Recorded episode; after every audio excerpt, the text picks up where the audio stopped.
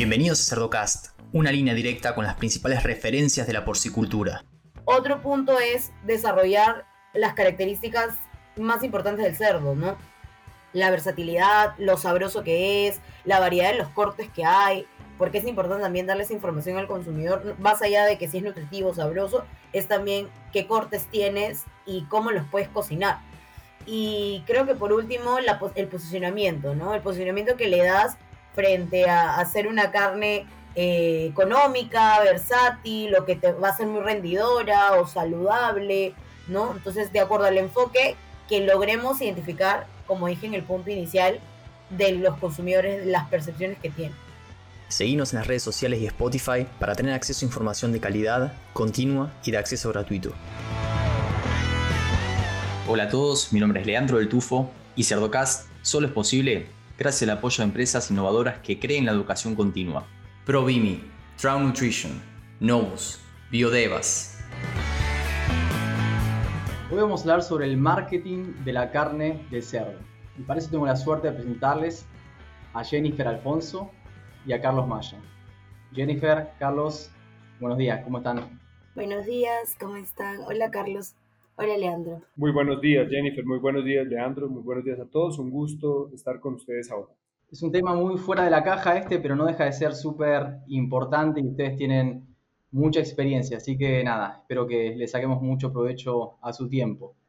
Carlos, Jennifer, ¿nos podrían comentar un poquito su background, cómo fue que terminaron desenvolviéndose en la industria del cerdo? Jennifer, si querés comenzar vos. Claro. Bueno, yo soy actualmente licenciada en marketing. Em, estudié pues toda mi vida enfocada en el marketing porque es algo que me apasiona muchísimo. Y estuve ligada como unos siete años o más, ya como ocho casi, em, en, el, en la industria, o bueno, no en la industria, sino en el sector educativo, básicamente. Y luego se me presenta la oportunidad de poder trabajar en, el, en la industria porcina, ¿no? Eh, y bueno, me pareció un reto, me pareció interesante y sobre todo por el compromiso que tenía la asociación de querer presentar una campaña que pueda totalmente impactar y cambiar todo esa, ese enfoque que había sobre la carne de cerdo, que de hecho es una carne que en muchos países creo que tiene ciertas percepciones eh, un poco confusas o, tal vez inclusive un poco negativas, ¿no? Gracias, Jennifer, por esa, esa presentación. Carlos. Bueno, em, realmente yo comencé mi carrera profesional como banquero, trabajando en banca, pero eh, en mi vida desde muy joven, eh, gracias al, al entusiasmo agropecuario, llamémoslo de mi padre, eh, estuve muy cercano a la porcicultura. Digamos, eh, mi padre arrancó como porcicultor cuando yo tenía apenas siete años y tuve la oportunidad de estar muy cerca de este sector. Y al estar tan cerca, eh, finalmente, después de, algunos cambios en, en, esa, en esa carrera profesional, em, tuve la oportunidad de ejercer la presidencia ejecutiva de Hoy por Colombia, de la Asociación Colombiana de Porcicultores, durante aproximadamente ocho años y en esos ocho años el gran reto inicial que, que, planteó la junta directiva era que teníamos que ser más competitivos, pero que teníamos que, sobre todo, incrementar el consumo, ampliar el mercado para la carne de cerdo. Y en ese proceso, eh, como lo mencionaba Jennifer, hubo mucho ensayo, error, eh, hubo eh, una serie de, actividades que no salieron tan bien, pero hubo muchos elementos que finalmente sí salieron bien y salieron bastante bien, se volvieron referentes gracias a, el impacto tan, mm, digamos, estructural que tuvo en el, en el mercado. Entonces, eso pues obviamente, eh, eso se vuelve como una bola de nieve. Eso va llevando a más entusiasmo, a más eh, eh, foco y por un momento la Asociación Colombiana de Porcicultores, que después por, también por una, un ejercicio de, de, mercadeo duro y puro se convirtió en Por Colombia, em, finalmente se, se, se, enfocó bastante y, logró eh, ser muy fuerte en, en todo este ejercicio del mercadeo y, bueno, pues sigo vinculado con, con el gremio eh, muy fuertemente en, en mi familia. Eh, hoy trabajo en una empresa agropecuaria que su, especie, digamos, su enfoque especial también es porcicultura y eh, hago parte de la junta directiva de Por Colombia. Y mm, además de eso, pues trabajo con el US Grains Council como consultor en apoyo a asociaciones y grupos de porcicultores de la región. Entonces, esto es una vinculación que eh, se da desde lo profesional, pero muchísimo desde lo vocacional. Biodevas diseña y produce aditivos únicos para el alimento balanceado que tienen modos de acción endógenos, adaptogénicos y epigenéticos provenientes exclusivamente de plantas que son extraídas en nuestro laboratorio y están respaldadas por la ciencia. Ayudamos a los actores de la nutrición y salud animal a producir de manera sostenible y rentable, mientras nos mantenemos al día con la reducción de antibióticos y sus desafíos zootécnicos y ambientales. Para saber más, contáctanos en biodevas.com. Muy bien. Bueno, va a ser interesante porque tenemos una persona de marketing que ingresó al mundo de los cerdos y una persona del mundo de los cerdos que ha hecho eh, mucho marketing. Entonces, uno, yo soy de los, que, de, los que se inició en la parte de los cerdos y después eh, diversificó, digamos. Ahora el marketing me encanta y una de las cosas que uno sabe cuando hace marketing es que hay que visualizar a la persona, ¿no? A quién le está hablando. Entonces, ahí me parece interesante. ¿Cómo, ¿cómo hacemos para promocionar el consumo de carne de cerdo? O sea, ¿por dónde arrancamos? Y porque vemos que hay muchísimo camino por recorrer cuando nos comparamos con España, con Alemania, con países que consumen mucha cantidad de cerdo. Vemos que en la TAM hicimos según la región, ¿no? Eh, mejor o, un trabajo más o, menos ejemplar, pero que todavía podemos crecer un montón. ¿Por dónde comenzamos con eso? No sé si quiere empezar, Carlos. Bueno, está bien, Está, voy a arrancar entonces esta Como, como usted. Creo que, creo que a, ver, en, lo que me tuve la oportunidad de participar, eh, ya la asociación estaba trabajando en, mercadeo, digamos que tenía un plan estratégico de mercadeo con pocos recursos, y, pero, pero finalmente con, con un, un trabajo interesante, con una escalera comunicacional y estamos hablando del año 2010 cuando el consumo per, cápita en Colombia estaba alrededor de los 4 kilos.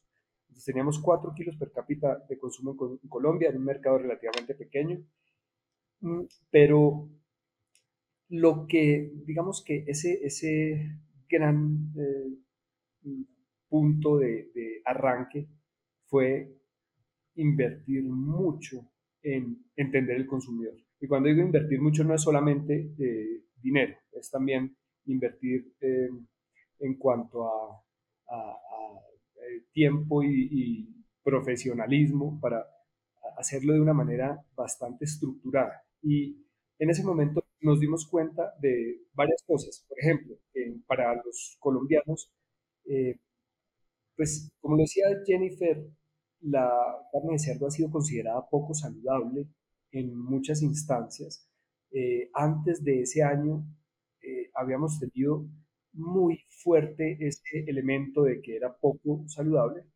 pero para el 2010 digamos que todavía había esto de que era poco saludable, pero había otras cosas eh, que era importante tener presente. Una, que era costosa, era percibida como costosa, aunque realmente ya no era tan costosa como en el pasado.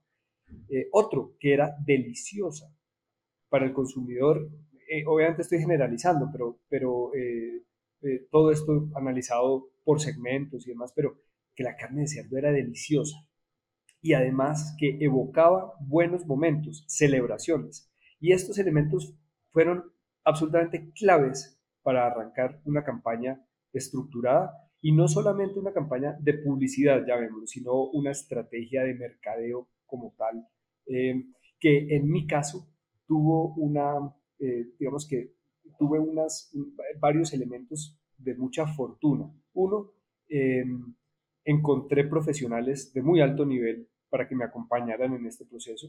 Esa fue una gran oportunidad, el hecho de, poder eh, trabajar de la mano de, algunas personas de, muy alto nivel, muy, muy interesantes. Y otro, que en mi formación propia tuve la oportunidad de hacer un Executive MBA de, de Kellogg School of Management, que es probablemente la mejor universidad de, en materia de mercadeo en el mundo. Entonces esto, eh, esto para mí era, era fascinante estar aprendiendo, pero al mismo tiempo implementando en, en, en algo que era supremamente eh, visible y donde el retorno de inversión era inmediato. Entonces, para arrancar, definitivamente lo más importante era buscar entender al detalle y a profundidad lo que estaba pensando, lo que estaba sintiendo el consumidor. Mucho podemos enfocarnos en nuestras granjas, en nuestros números, en el conocimiento que tengamos, pero si el consumidor no quiere, piensa otra cosa o tiene unas ideas distintas, todo eso se vuelve irrelevante. Entonces lo más importante era lo que pensara el consumidor, lo que estaba viendo el consumidor y eso sigue siendo relevante en nuestro mercado y en todos los mercados, en nuestra industria y en todas las industrias. Muy bien, Carlos. Jennifer, ¿algo que quieras adicionar? Sí, claro. De hecho, sí, yo creo que, que, que, es importante y lo anoté para, para mencionarlo, ¿no? O sea, tratar de desarrollar las estrategias o las campañas en, en, en un tiempo adecuado, estudiando previamente todo, porque creo que eso es, eso es importante y pues que no es necesario tener una inversión muy, muy grande y puedes optimizar totalmente tus recursos y, y tener buenos resultados, ¿no? Sí, es sí, mi punto. Sí.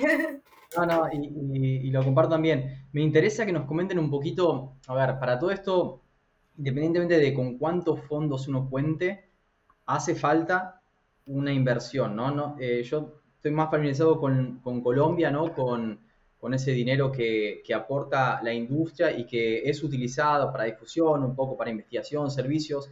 Jennifer, ¿cómo funciona en Perú y qué es lo que han logrado hacer con esos fondos en los últimos años? Eh, Carlos mencionaba que se triplicó el consumo en, en, Colombia. ¿Ustedes dónde están en ese, en qué momento Mira, están? nosotros en el 2011 estábamos, justo tengo una gráfica por acá, por eso es que ando mirando por acá, tengo mi laptop, mi otra laptop y acá tengo el celular abajo estaba mirando que tenemos un enfoque acá, a ver, para decirles con, con, con, cifras exactas más o menos para darnos una idea más clara. En el año 2011 nosotros teníamos unos 3.2 ya de consumo per cápita. En el 2016 es donde más o menos ya se empieza a poner pilas eh, y, a darse cuenta pues también el, la industria de Perú. Algo más podemos hacer y, y, se hizo una pequeña junta con gerentes de marketing de diferentes empresas de la cadena de valor y se llegó a la, a la idea de poder trabajar una campaña. Entonces, para esto cuando yo ingreso estábamos en 5.5 per cápita, 2017. A la fecha nosotros hemos cerrado el 2021 con 9.2. Evidentemente la idea eh, inicial era que nosotros apuntemos a un consumo de incremento per cápita de 10 kilos al bicentenario, que era el 2021, pero evidentemente pasó este tema en la pandemia y tuvimos que ser un poco más conservadores con lo, los crecimientos, pero aún así hemos crecido porque nunca paramos, ¿no? O sea, y ese creo que también es un, una clave importante. Entonces, en este caso, eh, eh, hemos ido también aumentando, creo, bastante considerable para la diferencia que hay entre nuestros amigos de, por Colombia que sí manejan, eh, y Carlos, si, si, me corriges, hay un monto que es como obligatorio, no recuerdo cómo se llama. Pues mira, Jennifer, sí, el, el, mm, hay un recurso que es el Fondo Nacional de la Porcicultura. El fondo, correcto. Que es algo muy interesante porque es un, un instrumento que mm, eh, está implementado en países de primer mundo como Estados Unidos, Canadá, algunos de Europa, Australia, y, eh, y en Colombia. Pero es muy interesante, esto fue un, un, un desarrollo de visionarios en, en los noventas con la ley 101 del 93 y, específicamente el de la porcicultura con la ley 272 del 96, donde se crearon los fondos eh, de fomento agropecuario, digamos, esos fondos que los mismos productores tienen por ley que aportar y pues su implementación se da es por lo que necesita el sector. Esas leyes se van, eh, las leyes y las orientaciones que ven el administrador, que son las, los gremios representativos de cada una de, las, de esas industrias. Ahora, es, es eh, muy importante tener presente que si bien el recurso, eh, el recurso mm, ayuda a que una campaña sea una muy buena campaña, eh, no es indispensable que sea un, un valor tan importante y, y, asimismo ve uno recursos muy grandes en malas campañas, en malas, en malas estrategias de mercadeo. yo personalmente pienso que es más importante, hay lo, más importante es hacer una estrategia adecuada. Es eh, que el, lo que se vaya a hacer en una estrategia de mercadeo como estas, donde no, no hay una marca necesariamente, sino que lo que hay es una categoría, es buscar en ese camino hacia el consumidor, apoyar todas esas decisiones de compra y, y para eso, pues como decía, hay que empezar por eh, eh, conocer al, al, consumidor, para también estar evaluando em, ese, esos posibles cambios de percepciones, opiniones, comportamientos que va teniendo, eh, porque año a año la gente va cambiando por, por X motivo y les pongo un ejemplo bien claro de, de la, la, pandemia, pues es un ejemplo grande, pero el comportamiento del consumidor del 2019 fue completamente distinto al del 2020. Y después viene eh, situaciones como la gran inflación, también eso hace que genere un cambio importantísimo. Entonces, de pronto los precios para mucha gente no era tan importante y hoy es lo más importante. Pero entonces, además de eso, hay que hacer una segmentación adecuada, hay que hacer un posicionamiento acorde, hay que hacer un acompañamiento a los comercializadores, porque finalmente eh, los canales de, distribución son muy relevantes. De nada sirve tener las mejores campañas, la mejor publicidad, el mejor posicionamiento del producto si la gente no tiene cómo encontrarlo, si la gente no lo va a encontrar en las calles. Eh, se necesita continuidad, porque pues una campaña que simplemente se dan puntadas, eh, muere. Eso tiene un efecto de arrastre, sí, pero se va acabando, se va acabando y murió y la gente ya pierde por completo. Pero mientras haya continuidad, el arrastre sigue siendo fundamental en, el encadenamiento en, la mente del consumidor de una campaña tras otra. Ahora, mm, ¿cuánta plata? ¿Cuánto recurso? Mientras más, mejor. Obviamente se va a hacer la posición de Jennifer y de todos los marqueteros. Mientras más plata me den, mucho mejor. Pero la verdad es que el ROI, el retorno de la inversión, varía muchísimo en cada una de las actividades que uno realiza. Entonces, si se hace una medición también de ese retorno de la inversión en cada una de las actividades, pues simplemente se va escogiendo lo mejor.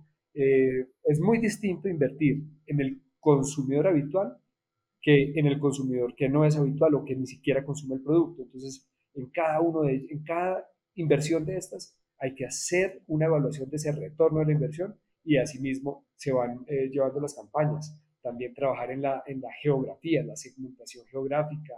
Eh, pues las redes sociales, como lo decía Jennifer, tienen el mejor alcance, la mejor posibilidad, pero, eh, pero no es lo único. Aquí también no se debe olvidar eh, los medios masivos, sobre todo en Latinoamérica, la radio es importantísima y, y una, una, recomendación, hay que trabajar mucho en radio porque pues finalmente las, las redes sociales siguen, pues están cada vez más fuertes en segmentos que todavía no tienen la decisión total de compra. Televisión, si es posible, hay que trabajar momentos como los asados, parrilladas, la cocina, la, eh, la familia, su comportamiento.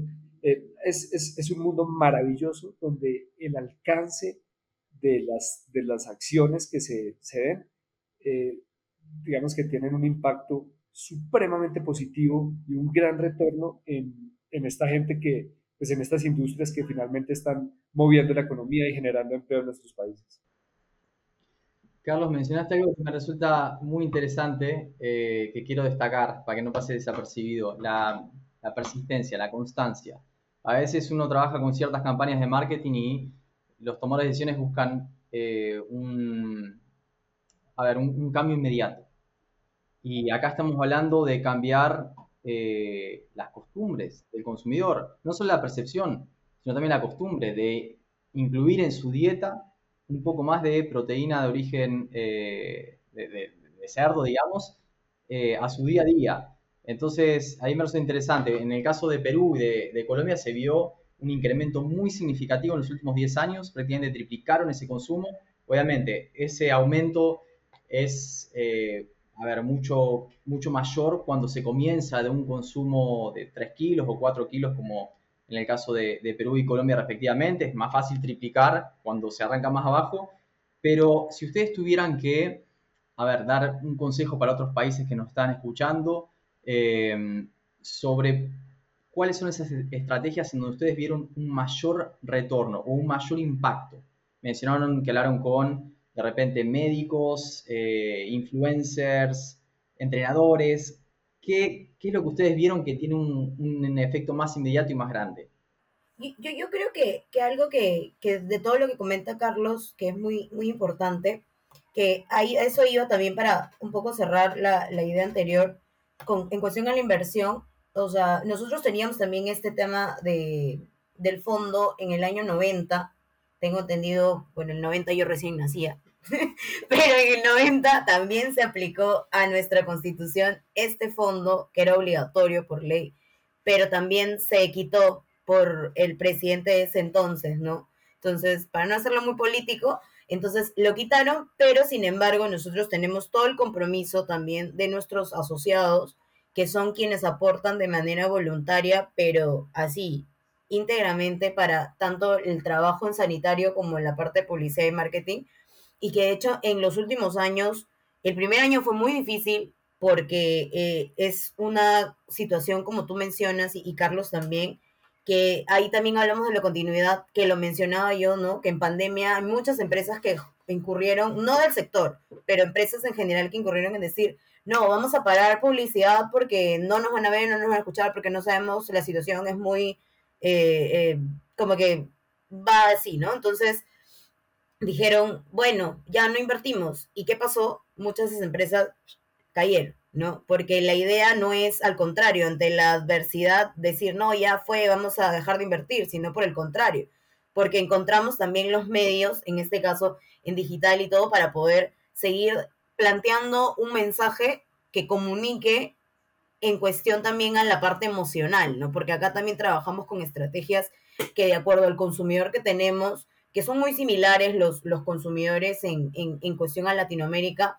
podemos trabajar mucho con, con, la parte emocional. Entonces, hay algo que, que tú comentas, ¿cuál de las estrategias funciona más? Personalmente acá en Perú trabajamos bajo una estrategia integrada de 360, que es claro, tratar de ir tanto a la parte digital como a la parte masiva o ante el público más pequeño y el público más grande, pero con el mismo mensaje y tratar de, en la medida de lo posible, que sea al mismo tiempo. Entonces, estamos hablando de lanzar, por ejemplo, nosotros en el Perú uh, trabajamos, ¿no? Bajo unos enfoques que son la parte digital, la parte de comunicación, la parte eh, impresa, la parte de marketing promocional y la parte, la parte de relaciones públicas. Entonces, en función a eso, hoy por hoy venimos trabajando, pues, ¿no? Redes sociales, Google Ads, ¿no? Porque no solamente es la parte de Facebook, Instagram, que nosotros así nos metimos a todas las redes, o sea, tú puedes ver Facebook, Instagram, Twitter, este, TikTok ahora, eh, YouTube, y estamos en todas las redes.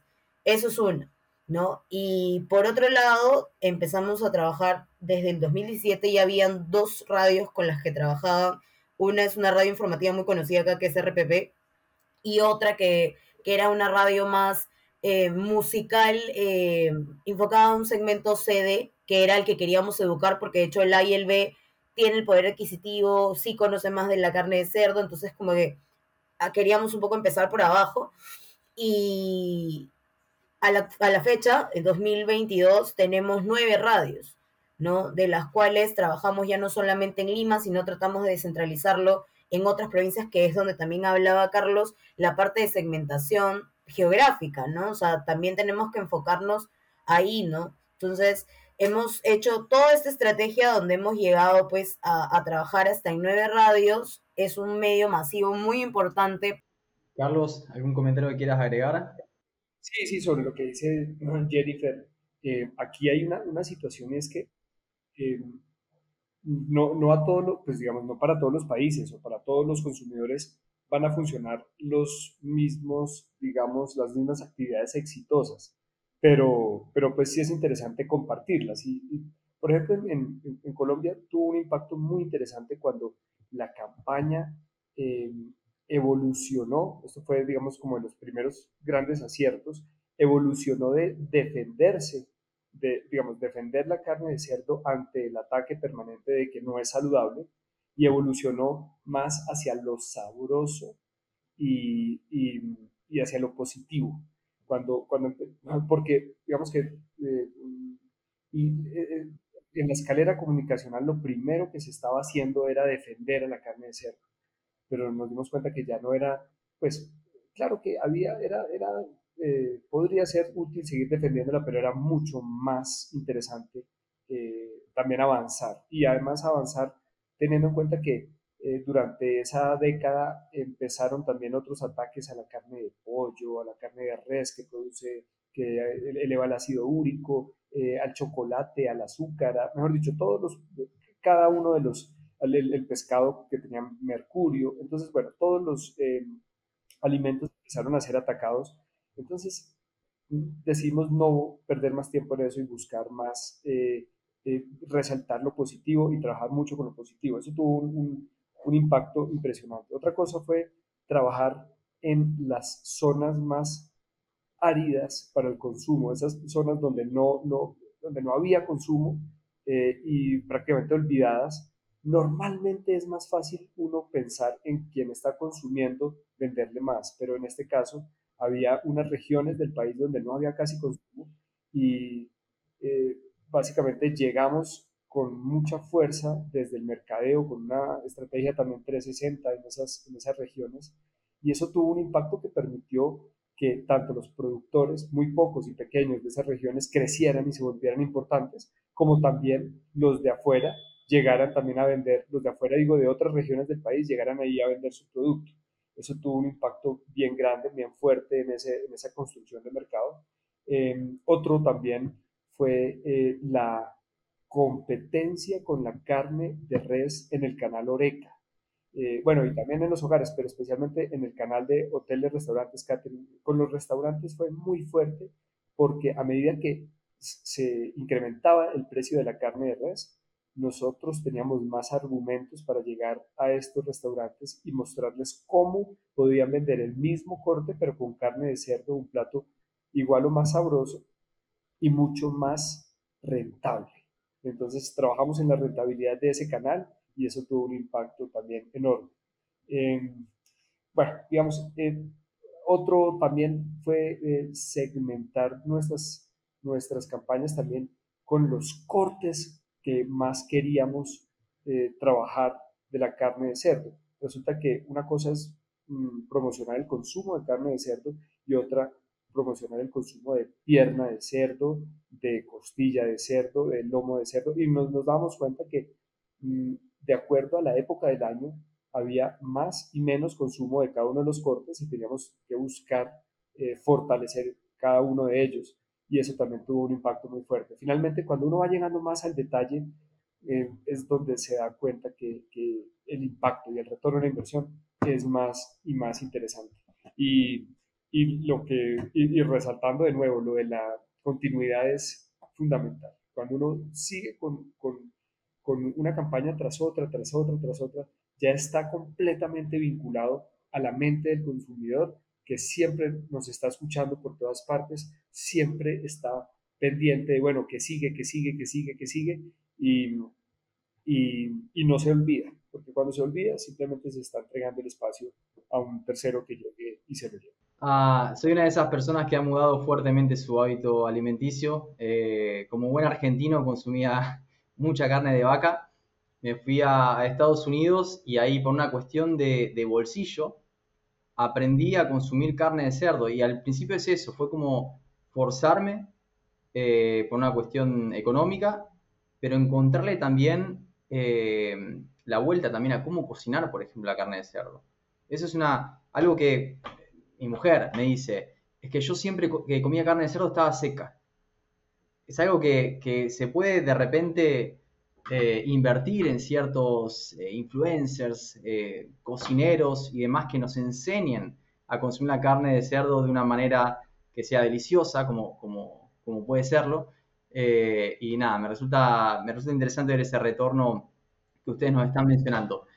¿Algún comentario final que quieran dejar para productores, asesores? Hay personas de diferentes eslabones de la cadena alimenticia que de repente pueden escuchar el podcast.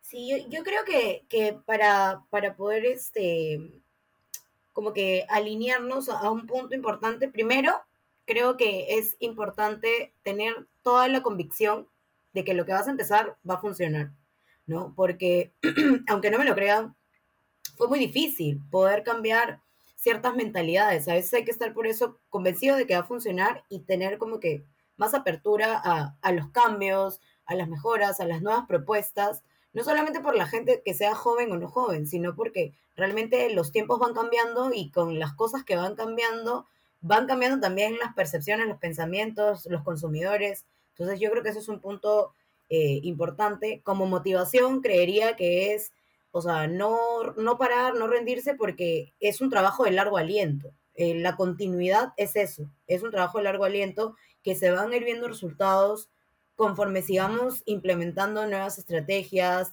conforme vayamos creando nuevo contenido. O sea, acabas de decir algo muy importante que es el tema de yo por una necesidad tuviste que empezar a comprar otro, otra proteína como el cerdo, pero como que tu, esposa, ¿no? No, pero es que es muy seca, claro. Entonces ahí es donde también entramos nosotros y lo sugerimos a otros países también, en donde fíjate cuáles cuáles son tus cortes, de qué manera se pueden eh, cocinar mejor. Inclusive nosotros en Come Cerdo, Come Sano tenemos una, una, este, como una infografía, ¿no? Que llegamos a armar con un, un diario muy conocido acá, que es El Comercio, en donde desarrollamos justamente cada corte, ¿no? Mencionándolo, indicando para qué era, si era un corte magro, semimagro, porque evidentemente cortes magros van a ser un poco más secos, pero también hay tips, como tú dices, donde hemos tenido clases ahorita en pandemia, que antes hacíamos cursos o clases, digamos, eh, talleres prácticos de cocina para madres de comedores populares y todo con los municipios acá en Perú, pero luego con la pandemia hemos tenido clases en nuestra página que es Come Cerdo Sano, aprovecho para decir las redes, este, pueden este, encontrar tranquilamente clases de cocina en Facebook, en Instagram, recetas en, en, texto, porque también tenemos ahí algo que nos, nos dimos cuenta es que las señoras, que hay muchas señoras que nos siguen, prefieren lo antiguo, tu receta escrita. Entonces tenemos el video receta, pero también te lanzamos las recetas escritas para que pueda llegar a la comodidad de cualquier este, eh, consumidor, ¿no? Y en este caso, yo creo que para, para cerrarlo, porque a mí me encanta hablar, Carlos lo sabe, entonces eh, podemos eh, enfocarnos, aparte en, lo que les digo un poco de, de, la iniciativa y de la motivación, ya es primero, o sea, identificar las percepciones que hay actualmente en tu consumidor, porque los países, si bien somos muy similares, pero para desarrollar las estrategias son diferentes escenarios. Entonces, identifica las percepciones que hay, sean negativas, positivas, para que hagas una balanza y puedas ver, ok, en esta percepción puedo ir por la parte de redes sociales, en esta percepción con los influencers, en esta percepción para la televisión, en esta percepción con el mensaje para la radio, ¿no? Otra, eh, dar a conocer los puntos de venta oficiales, porque hay un tema muy importante que es la confianza del consumidor.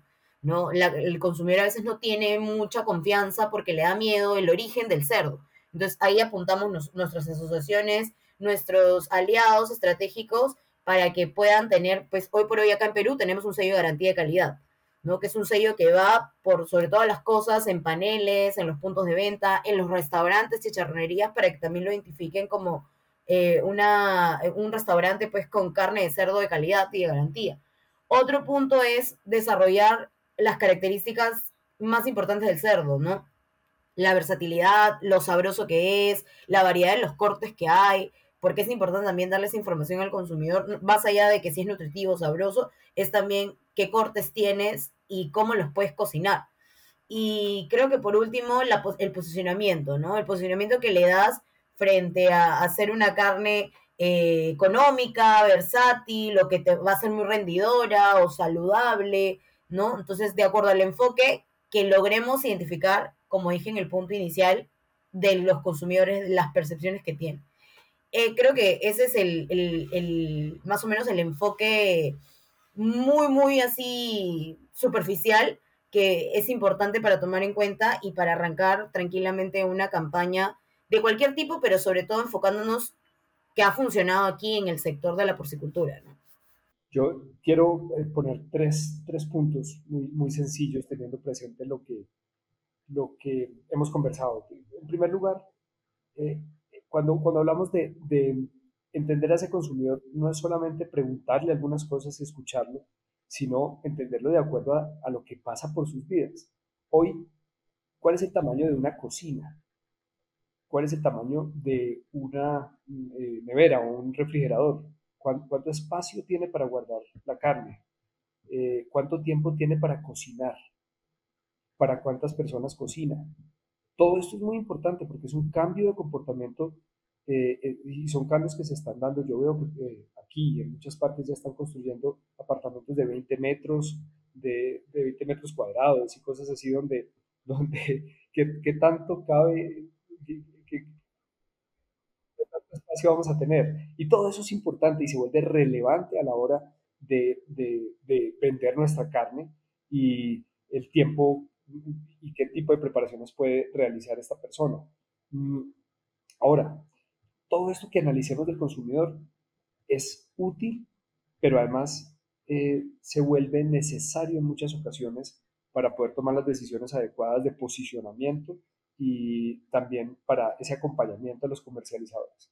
Ahora, eh, segundo, Jennifer lo decía, hay que estar convencidos de que la campaña va a funcionar. Yo creo que en este momento ya hay bastantes herramientas de información y demás que le pueden a uno dar prácticamente certeza de que la campaña va a funcionar.